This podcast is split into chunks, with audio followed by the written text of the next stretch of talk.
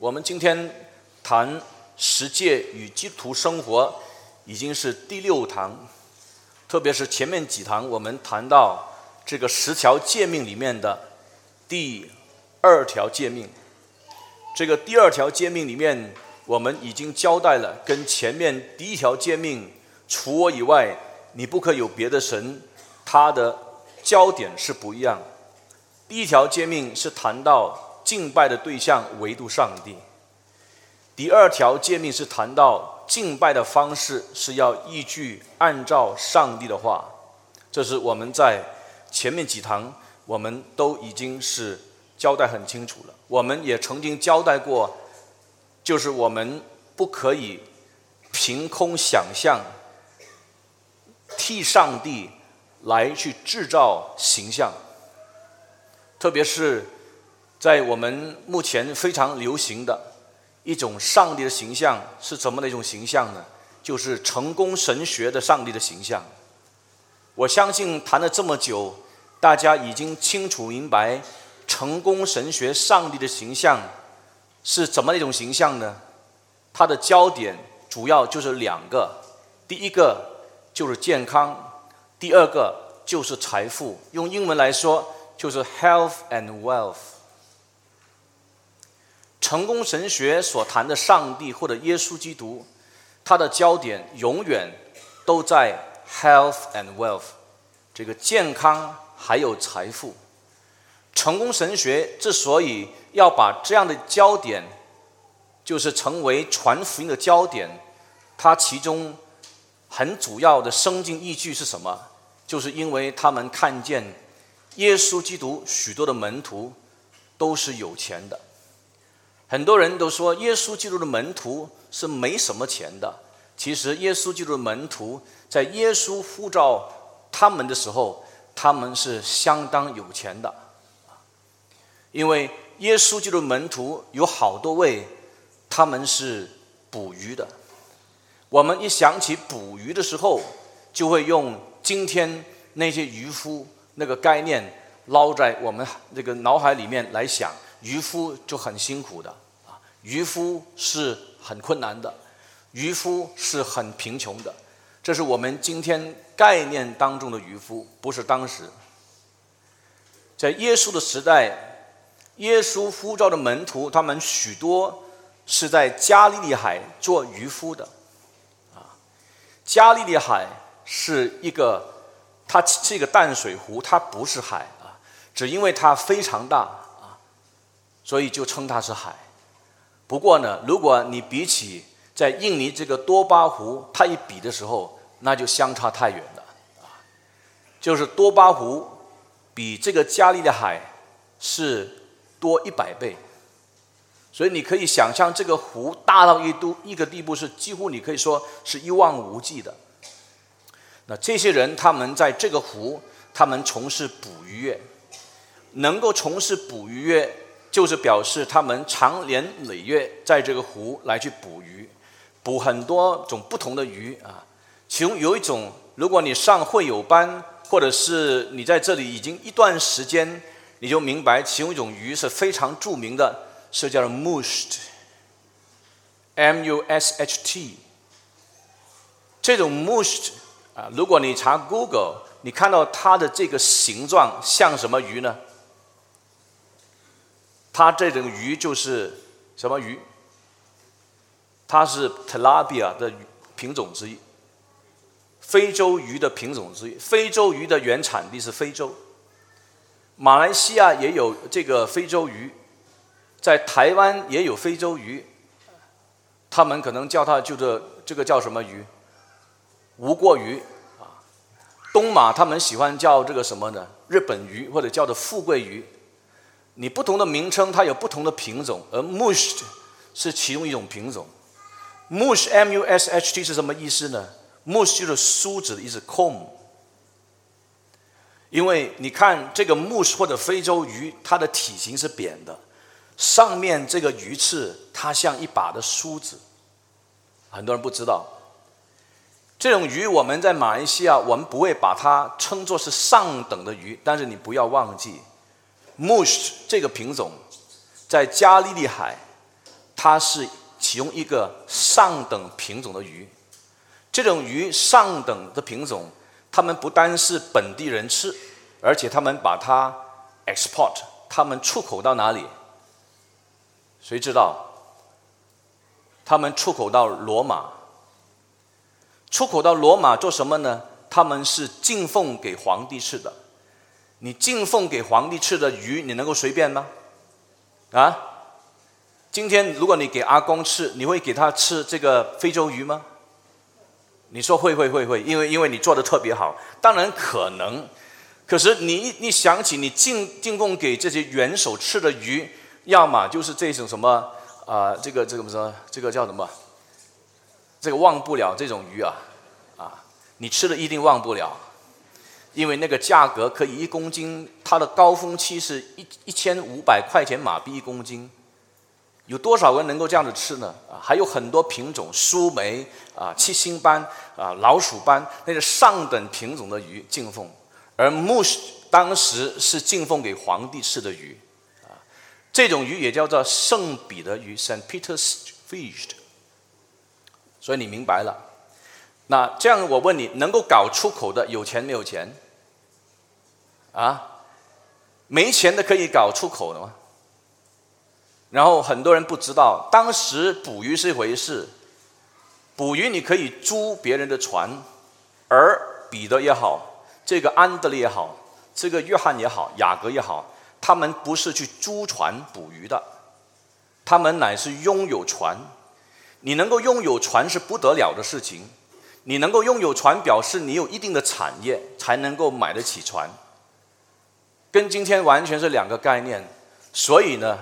成功神学的圣经依据，就是耶稣的门徒，虽然他们是渔夫，但是他们这个行业不单是 professional，他们不单是专业，而且他们是有钱的人。可是我们一定要反驳，成功神学的福音不是圣经给我们看得清楚的福音。很简单，如果你比方说看路加福音五章八节，就可以。反驳这种成功神学了。我请大家翻到《路加福音》第五章第八节。《路加福音》第五章说什么呢？《路加福音》第五章就是特别提到耶稣基督在加利利海边，或者称他是叫的格利萨格利萨勒湖边那边去呼召门徒。他在那边讲到。然后彼得呢，他整天捕，整个晚上捕鱼都捕不到。耶稣就是讲完道以后呢，就吩咐彼得把船撑开到水深之处下网捕鱼。这是路加福音第五章，你可以看到前面啊。那么这些的渔夫呢，他们已经经过整夜的劳力都没有效果，而且你要明白。当耶稣就这样吩咐彼得把船撑到水深之处，这是不合常理的。可能你不知道，怎么说不合常理的？因为在白热的时候，木它不是在水深之处，它乃是在比较浅的水的这这样的一个地方来去抓的。所以，耶稣基督现在他又不是渔夫，这些是专业的渔夫。你现在叫渔夫怎么捕鱼？你是吩咐渔夫把这个船撑到水深之处，叫他们这下网捕鱼，捕这种鱼。你说彼得他怎么想的？彼得一定心里面想：你有没有搞错？啊，到底谁是捕鱼的专业？结果彼得没有辩论。彼得就把船撑到水深之处下网捕鱼，没想到，你看圣经的记载，他们就是捕到满网的鱼，装的满满的两只船，那就不得了，不知道多少。我告诉你啊，单凭这两网的鱼，这个满网的鱼，两个船都满满的话，这个这单生意就是他是钱多的不得了，弟兄姊妹。但是如果你按照成功神学那个了解，彼得应当一次说哈利路亚，感谢上帝，对不对？可是你看见彼得的反应，跟成功神学所谈的这个这个，我们应当就是新耶稣就是发财，新耶稣我们就是有许多这些的钱可以进来，财源滚滚进来的时候，完全是两码样。现在是财源滚滚来了，为什么不是感谢上帝呢？你看彼得的反应是什么呢？彼得俯伏在耶稣的膝前说：“主啊，离开我，我是个罪人。”我告诉你，当一个人他是真正蒙圣灵感动，初次与耶稣基督接触的时候，初次与纯正的福音他有交锋的时候，他的感受不是快乐，乃是痛苦。彼得是这样，保罗也是这样，很多先知猛招，特别你看以赛亚先知也是一样。真正与上帝 encounter，与耶稣基督福音 encounter，你与这个纯正的福音有真正的领受、明白、体悟，你真正开始了解这位耶稣就到底是谁的时候，那种的感受不是快乐，乃是痛苦。为什么呢？因为先要把我们那种错误的上帝观、错误耶稣基督观念、错的福音观，先把它拆毁下来。没有一个人在拆毁的过程当中是感到快乐的，没有一个人在上帝管教他、discipline 他的过程当中会感到是喜乐的，都是先苦，然后才后甜，先痛苦。然后慢慢醒悟的时候，他会继续不断的感谢上帝。这是真基督徒他领受福音的经验。所以我们不要替上帝、替耶稣基督在离开圣经依据这种情况之下来制造我们思想当中的这些观念。我告诉你，你就是犯第二条诫命。所以这个第二条诫命。让我们明白，不是凭空想象、制造形象，硬硬的套在上帝的上面，说这个是敬拜上帝，这是很危险。圣灵告诉我们，这是上帝要追讨的罪。Costihin Benihin 的这个侄儿，圣灵感动他，后来他醒悟了，他要全盘否认、全盘放弃成功神学。你可以上 YouTube 去去看。前一阵子，就是这个侄儿，他公开反对他的 uncle Benny Hinn。Costy Hinn 他有个女朋友，不会讲方言，他们家族里面都是就讲方言，都是传成功神学的福音。把这个女朋友带到他家族当中的时候，这个女朋友不会讲方言，怎么死到都不会讲方言，怎么按手他都不讲方言。结果怎么办呢？没有办法啊。按手他也不会往后倒，啊，怎么按到他都不倒。他们说这个人没有圣灵啊，你看上帝就用了他的女朋友 Costin 的女朋友，让他开始醒悟。他们家族里面过去传的那个成功神学的福音，不是真正的福音。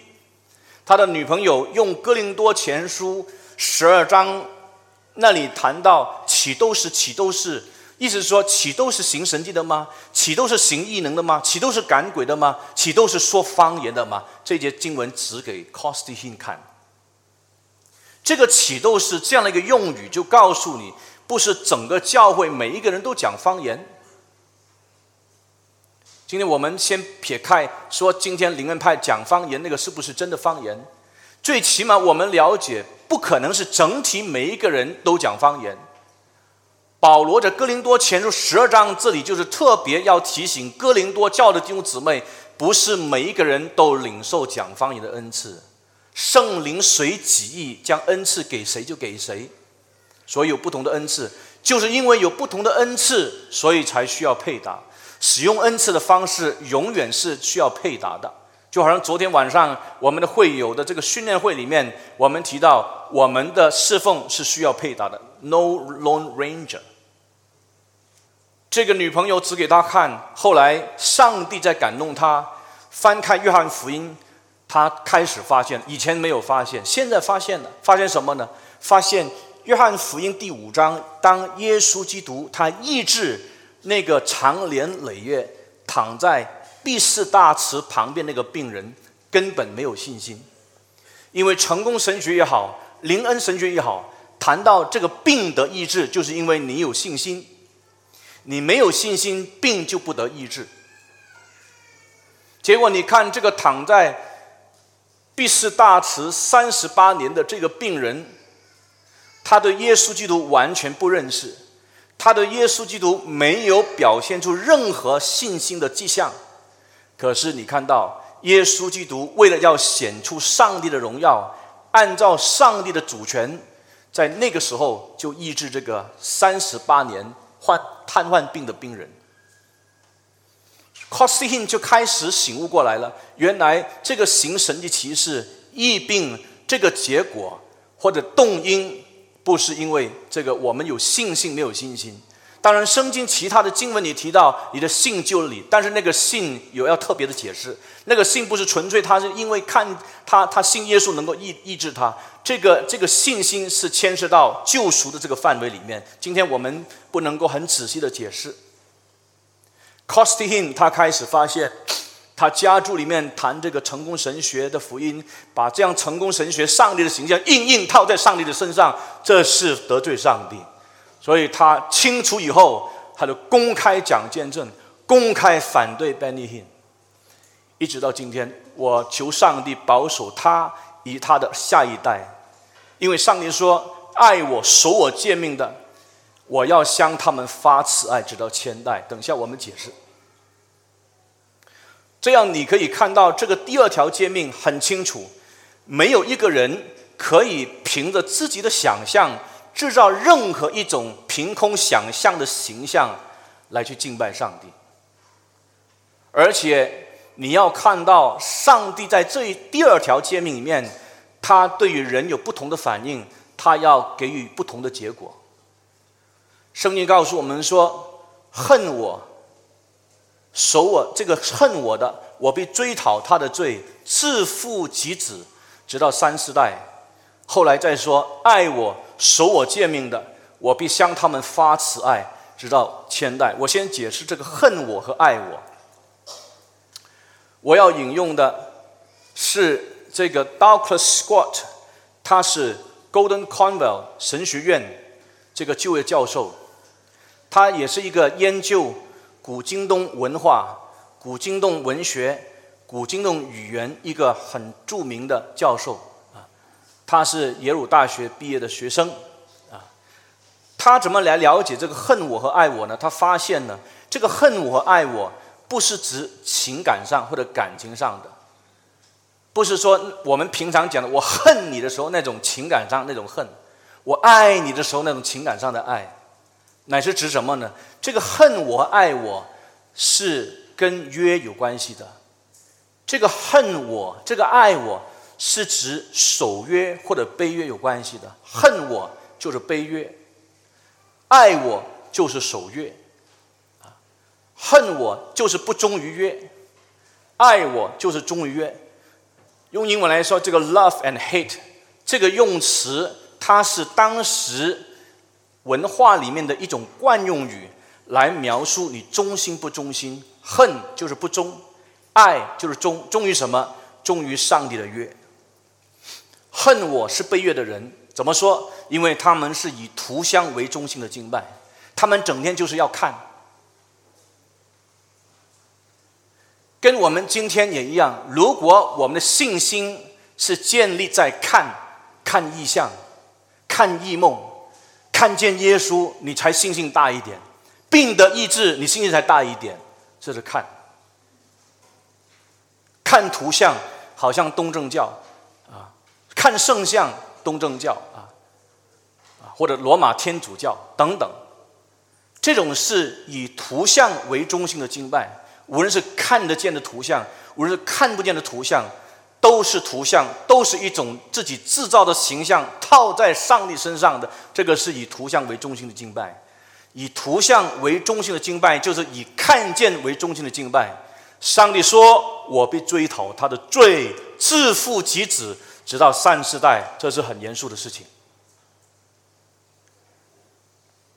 我继续下去，上帝说：“爱我，这个爱就是守约的人。”守约的人就是以上帝的话为中心敬拜的人，他敬拜是基于上帝的话，他要听不是要看，所以呢，以上帝的话为中心的敬拜，就是以听为中心的敬拜，是吗？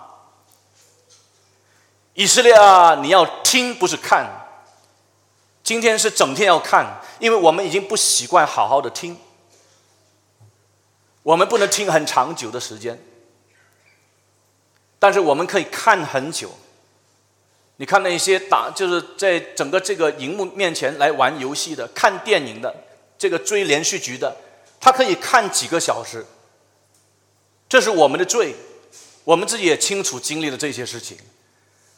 但是如果你要好好听上帝的道，你发现没有办法，因为我们没有好好训练，我们不清楚生经的概念是要我们好好的听。你不要忘记，上帝在出埃及记二十章那边清楚给我们了解，他没有用任何的形象来启示自己。为什么他没有用任何的形象来启示自己呢？就是因为他要以色列人把焦点放在不是看，而是听。这是我们在上一次在《生命记》第四四章的时候，我们已经谈得很清楚了。因为上帝没有用任何的形象来向我们显现，上帝要我们把焦点放在听，听到产生信心，信道是从听到来的。这个讲台看重的不是看，这个讲台看重的是要我们好好的听。道的分量要重，这样我们才可以好好成长。上帝说：“这些听我话来敬拜我的人，是守我诫命的，我必向他们发慈爱，直到千代。”我讲完这句话，我清楚跟你交代了：你听是上帝恩典在你身上，你不听，你就继续领受上帝的咒诅和审判。恨我的，就是表示这些是离开上帝的道，来替上帝制造形象的人，自己想上帝应该是怎么样的，上帝应该是怎么样的，应该是怎么样，大自己一大堆的逻辑。上帝不会跟你辩论，你自己自个儿自己说啊，自以为意的人永远没有发现上帝的道是重要的。如果有一天我们突然开始醒悟。上帝说什么，在圣经里面怎么说，我怎么敬拜他是重要的话，那个就是守约啊。但是你看到呢，这个恨我的，就是恨上帝的，就是这一些不听上帝的道，整天自己想上帝应该是怎么样的，根据自己的人生经验，根据过去教会传道人讲过某一些有关于上帝的这些概念，把这个累积下来，就是套在上帝的身上，那你很危险。上帝要追讨他的罪，审判咒诅临到这些人的身上。而且你注意这句话，我要解释什么叫做自父及子，直到三四代。这个意思是不是说父亲犯罪，父亲他是敬拜成功神学的上帝，那么这个儿子是很无辜的，审判不单是临到这个父亲的身上。审判也临到儿子的身上，是这样子吗？不是。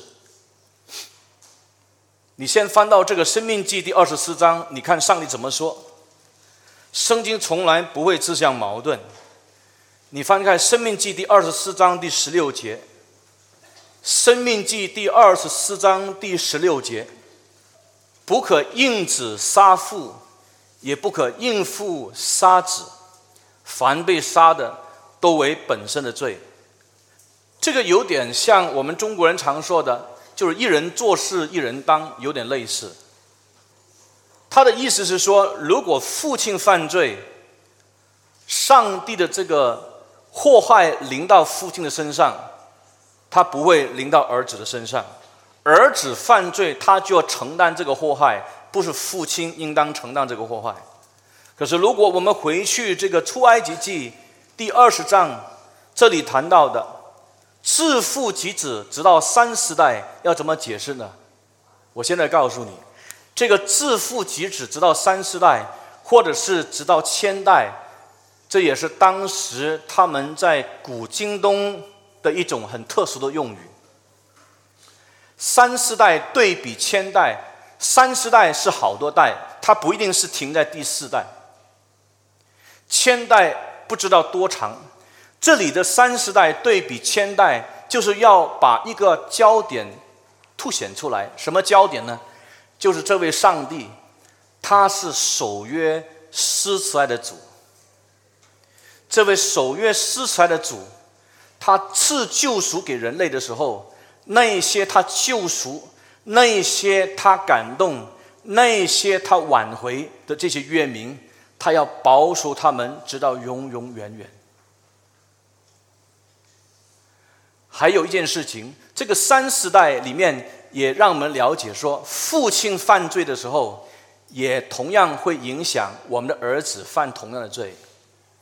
如果你是信奉成功神学的上帝，当然你就会教导你的儿子也是信奉成功神学的上帝。所以你的儿子也这样相信，你的儿子也这样败坏。我们就会看到，如果我们是这样来教导我们下一代的，难怪到了一天。当我们的儿女他发现这些成功神学的福音，我不再需要，为什么？因为我已经是成功人士，我已经足够有钱了，我足够有地位了，我有许多财产了，我为什么还需要信耶稣呢？布鲁奈苏丹需要信耶稣吗？全世界这些首富需要信耶稣吗？如果你说信耶稣就是为了发财？信耶稣就是为了健康，那么这些人很健康也发财，他们还需要信耶稣吗？我们要很严肃来想这个问题。你要注意，如果我们一直刚硬固执，坚持上帝一定是好像成功神学所描述的这样的上帝的话，你有祸。如果你没有醒悟，就证明咒诅在你身上。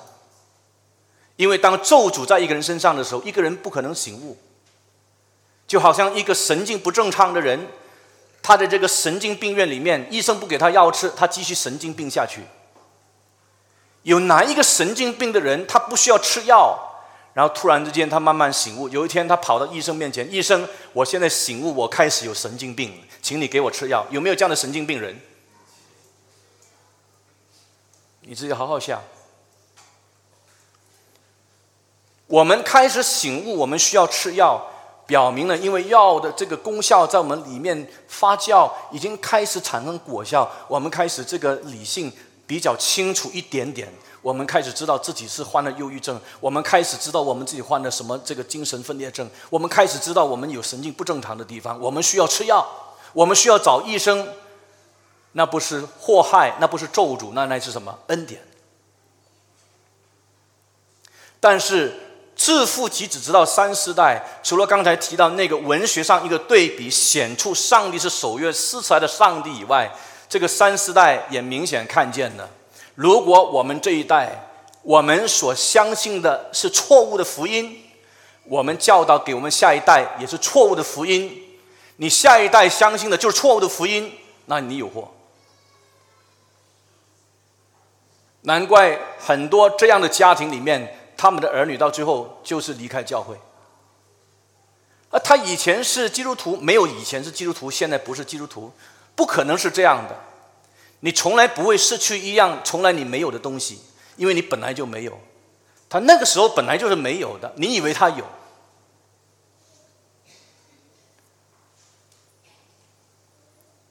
这样我们要很谨慎。我巴不得。我们要真正认罪悔改，上帝在面我们面光当中，上帝在我们面前，我们应当认罪悔改，好好归向这位上帝，谦卑下来，回到他的话里面，重建我们正确的上帝的观念，重建这个正确的耶稣基督这个观念。我们分享的这个福音，是圣经给我们看得清楚，十字架这个福音，这个福音一定要求悔改。耶稣就开始在历史当中传福音的时候，他说：“上帝的国近了，你们怎么样？当悔改信福音。成功神学的福音完全没有悔改。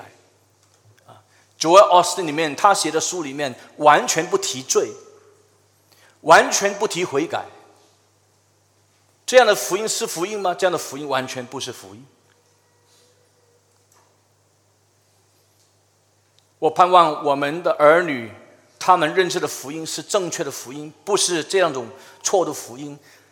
爱我、守我诫命的，我必向他们发慈爱 h a s a i 直到千代。按照上帝的话来认识上帝的、敬拜上帝的人，是爱上帝的人。爱上帝的人，是愿意听上帝的话的人，是以。听上帝的话为中心去敬拜上帝的人，这样的人是爱上帝的人。爱上帝的人就是守约的人，covenant keeper，他不是 covenant breaker。好像范泰尔所说的，范丘所说的，这些守约的人，上帝怎么对待他呢？上帝说：“我要以 hesed 来对待你。hesed 是什么？hesed 是上帝的慈爱。这个慈爱里面是有。”上帝忠于他的慈爱，他应许给你，你一生一世，你世世代代，你这样传讲这个信息，传讲这个纯正的福音，传讲依据上帝话语的这个敬拜给你的下一代。我要保守你，我要更新你，我要引导你，我向你发慈爱，直到千代，世世代代，上帝这样施恩给我们。我们要感谢上帝。所以，我们作为父母亲的，我们要很谨慎，怎么样把纯正的福音交给我们下一代？我们在开场白的时候已经说了，我们要想尽办法，让我们下一代接触正统的福音。我们想尽办法，竭尽所能，让我们下一代能够接触到上帝的话。我们不能够随便把我们的孩子交到一个教会。你选学校的时候，外面学校的时候，你都会选他是不是名校，老师好不好，教的好不好，这个学校的成绩好不好。但是，往往很多这些基督徒的父母亲，他们随便把孩子送去教会，因为那个教会接近我的家。有些父母亲是这样的，因为那个教会接近我的家，所以把孩子送去；因为那个教会接近我的家，所以我可以走几步就可以去聚会了。管他是什么宗派，教会都是一样的。这种说法是很危险的，因为你没有看重教义 （doctrine），所以你讲出这样的话，连讲这样的话都是得罪上帝。我告诉你 p r o t o n Saga 跟 Mercedes 一样不一样？你说一样的，那些乡下的人都不都不清楚的人 p r o t o n Saga 也好，这个 Mercedes 也好，只要四个人会走的就可以了。你会这样看吗？连刚崩刚崩的人都不会这样子看呢。所以很多基督徒是很笨。我们需要每一天，当你孩子 baby 的时候，你常常跟他讲话。你说 baby 不会听，不要紧。孩子生下来以后呢，你就常就是爸爸妈妈常常跟他讲话，不要从小 baby 的时候就看让他看看看看看。你常常跟他讲话，为什么常常跟他讲话？让他学习就是习惯用话语来沟通。他越来越大越来越大的时候。不要让他用脾气来去表达他的心声。他要那个东西的时候，他不会跟你讲，他就吵吵吵。你跟别人讲话的时候，他也不管你，因为他很自私，他就是要那个东西，在那边 scream 那边喊，不可以的。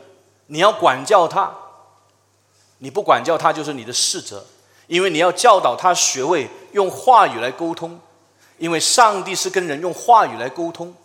上帝要我们的敬拜是以话语为中心的敬拜。所以，baby 的时候常常跟他讲话不要紧的啊。那么慢慢慢慢慢，他就越大的时候就常常跟他讲话，你就看到了你的孩子可以跟你就沟通。还有呢，当你孩子足够大的时候，那他能够听圣经啊，你可以开始给他读圣经，不是常常都是妈妈读，很多爸爸很懒惰啊。爸爸说工作一整天回到家的时候就是要看电视啊，看 DV。看这个这个这个这个这个什么什么东西啊啊，那要要休休息。但是有，既然上帝把儿女赐给我们的时候，爸爸要扛起这个读圣经的责任。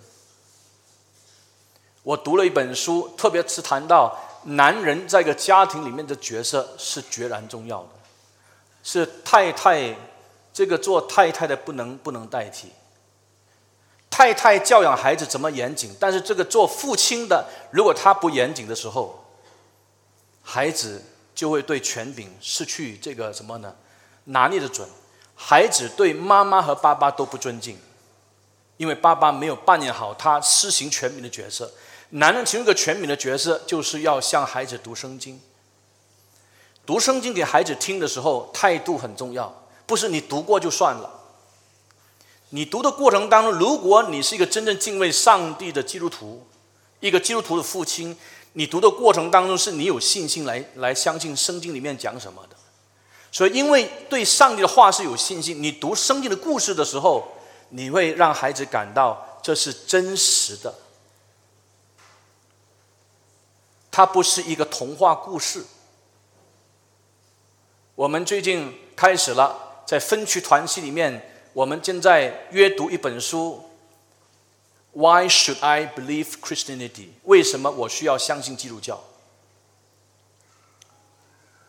在这个前年第一章里面，他特别提醒我们，就是人相信某些事物，都是因为。人会认定那个事物是真实的，is real, is true。不过呢，我带领的两次的小组里面，我要提醒他们说，这个 real 和 true 只是我们相信的其中一部分，因为我们真正信仰要相信的是什么？信仰的焦点是因为我们要相信真理，不单是真实。我们相信的那个对象是真理，不纯粹是真实。真实只不过是真理里面的其中一个特性。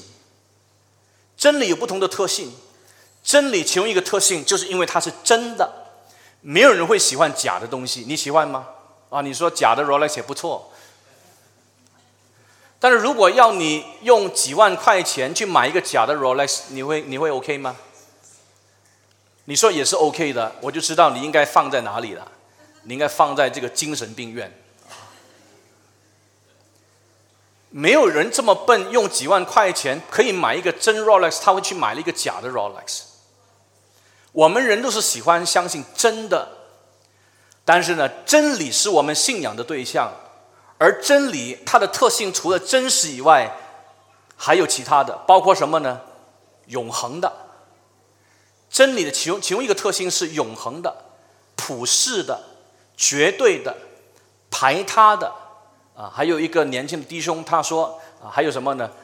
没有矛盾的真理不会自相矛盾。感谢上帝，这些是真理的特性：真实、永恒、普世、绝对、排他的 （exclusive），还有没有自相矛盾的。可能你还可以发现许多。所以我们相信的是真理，我们要的是真理。这样，当我们跟孩子讲故事的时候，讲这生境故事的时候，我们要不是扮扮，好像这些演员一样，把自己假扮成是一个演员，然后用一种就是演演演的技巧，把这个故事讲得很真实，其实是假的，不是的。爸爸妈妈跟孩子讲故事的过程，因为他们是真正相信圣经里面所说的，所以他们会讲得很真实，对不对啊？所以孩子看不见上帝，但是孩子听见爸爸妈妈怎么讲圣经。孩子的心啊，相对成人的心是相对的这样的一个一个一个怎么说呢？呃，就是纯纯洁。所以孩子很单纯，你真实跟他讲的时候，上帝恩典在他身上的时候，他就会相信了。啊，你常常唱诗歌给他听，这是第二点。唱诗歌给他听，唱伟大的圣诗，从一开始就唱圣诗给他听。如果你走音，就不要唱。你走音的话，你五五音不全，你就不要唱。但是你可以放，你可以播放。家里面常常播放圣诗，播放这些伟大的圣乐。baby 开始就可以让他去接触，让他自小成长这个环境里面，他所接触的这些伟大的圣诗里面有上帝的道。让他接触上帝的道，不单只是让他听圣经，也可以让他听诗歌。第三，把他带到儿童主日学。我们儿童主日学的老师，他们是尽量好好的把上帝的话传开。你发现我们教会举办的这个儿童营，跟其他教会举办的儿童营不一样。其他教会举办的儿童营很多的这些活动，他们把焦点放在活动，他们把焦点放在游戏，很多儿童来，几百人来，没用，因为这些儿童他们离开以后，到底上帝的道对他们思想的那个 impact，那个这个这个障这个怎么影响有多大，我们不知道。我们很盼望整个儿童营的项目的设计，尽量都跟上帝的话有关系。这是焦点，因为我们相信呢，我们教育的目标就是要教导我们下一代真理。我们教导我们下一代，尽量让他们能够接触上帝的话、真理，想尽办法。第四样，这是很重要，而且甚至是说，这个其中是最关键，这个秩序里面最关键的就是我们父母亲的榜样。如果我们做父母亲的，我们在家里面常常跟孩子沟通的过程当中，可以引用圣经来去解决他们的问题的话，他们会知道生经原则很重要。我的童工怡宝那个童工，他是孩子在小的时候，常常就是用圣经的话来去教导他们。孩子吵架的时候，孩子打架的时候。他要他们和睦共处，他引用圣经。孩子有一些什么困难的时候，他尽量用圣经原则来去鼓励他们、建造他们。这些的儿女不一定有一天他们全部很快同时就成为基督徒，但是这个家庭最基本，现在我们可以看到有三个是信耶稣的啊。现在目前一个在怡保，一个在我们教会，一个。两个在台湾，两个台湾有一个儿子是在贵正福音教会里面聚会，因为这个孩子长大的过程当中，爸爸常常是用上帝的话、圣经的话来去勉励我们。啊他们也许不喜欢，因为他们觉得你唠叨，他们觉得你管管教太严。但是等到他开始在上帝恩典的帮助之下，他醒悟过来的时候，他会谢谢你。等一下，我们崇拜会完了之后，在这个主日学期间，我们有三位的姐妹讲见证，其中一位就是我们怡宝同工的女儿，她要告诉你，他父亲怎么来去用上帝的话帮助他成长。我这个童工，他过去你们也听过，因为他发现他公司就是跟一个。一个公司就是签了这个合约，这个公司是提供载重工人到这个工厂里面去去工作的。那个公司出了出了问题，本来应当是应该是这么说，本来他没有在的，本本来没有在工人去公司或者去工厂工作的那一趟，他也算钱，啊，就是报假账，报大数，这样算起来的时候。结果发现公司起码亏损一百万一年，这么厉害。他发现这个问题以后呢，他把这个事情告诉了公司的主管啊。不久以后，他回到他家，隔了一段时间，不久以后，载着他的太太两个女儿到家的时候，在家门口以前，有人从后面玻璃窗打破之后丢进来那个燃油弹、汽油弹。这边一个，他汽车旁边驾驶位置那边一个，两个，就整辆车烧起来，他们也烧起来啊。那么他的太太跟两个女儿都被烧伤，最严重的就是玉泉弟兄，我医保这个童工。你看哦，今天等一下做见证那一个姐妹，她在她见证里面提到一句话，是我很受感动的。他说：“那个时候他一直哭泣，他那个时候是 Form Four，他的妹妹还很小。他的妹妹很小，他们两个在这个车里面送往医院的过程当中，他一直哭，一直哭，他很彷徨啊。可是他这个比他小的妹妹，竟然对这个姐姐说：“他说姐姐，我们一起来祷告。”反而是妹妹安慰姐姐。我告诉你，为什么会这种反应？你以为是呃突然之间的吗？不是，因为这些孩子们，特别是这个妹妹，她从小到大，爸爸怎么用圣经原则来教导他们？怎么样用信心仰望？不只只是讲，乃至看到这个做爸爸的，面对许多的苦难这个过程当中，他用信心仰望上帝，他依靠圣经的话，胜过这一切。这种的信心让孩子看在眼里。建立他们的这个信心，父亲的榜样，母亲的榜样，这是给孩子生命当中产生很大的这个冲击，啊，我们口里怎么讲没用，人家一看我们家里面儿女怎么样就知道了，所以这是我们从这今天这堂信息里面，我们到最后这个应用一定要长期让我们的儿女。接触上帝的话，吃饭前祷告也一样。吃饭前祷告，请你不要用你的儿女来祷告。啊，他很 Q，他很活泼，他祷告的时候很好听。他还没有信主，你叫他祷祷告干嘛呢？从小他们要看大人怎么祷告。我们大人祷告、谢饭祷告的时候是很真实的祷告。因为我们是很诚实、很真实、很诚恳的向上帝来献上这个感恩的祷告。孩子从小就听，孩子从小注意到我们的爸爸妈妈祷告的时候态度怎么样。等到你发现我们的孩子是真正认罪悔改信耶稣，你可以请他祷告，他就知道也是很真诚向上帝祷告，没有开玩笑。谢饭祷告，我发现很多基督徒家庭感到孩子很活泼，叫他祷告，以为是很好玩的事情。我们又在得罪上帝。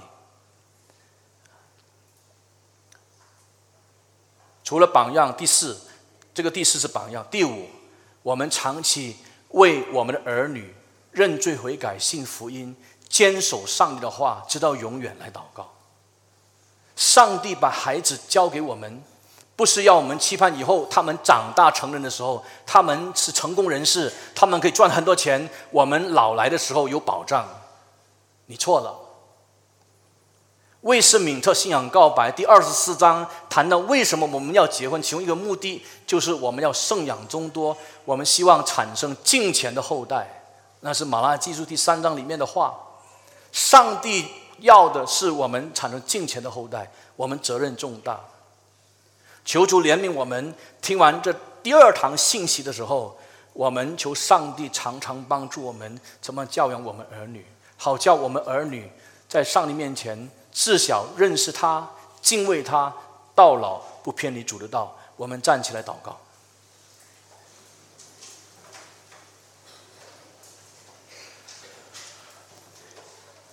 你有儿女也好，你没有儿女也好。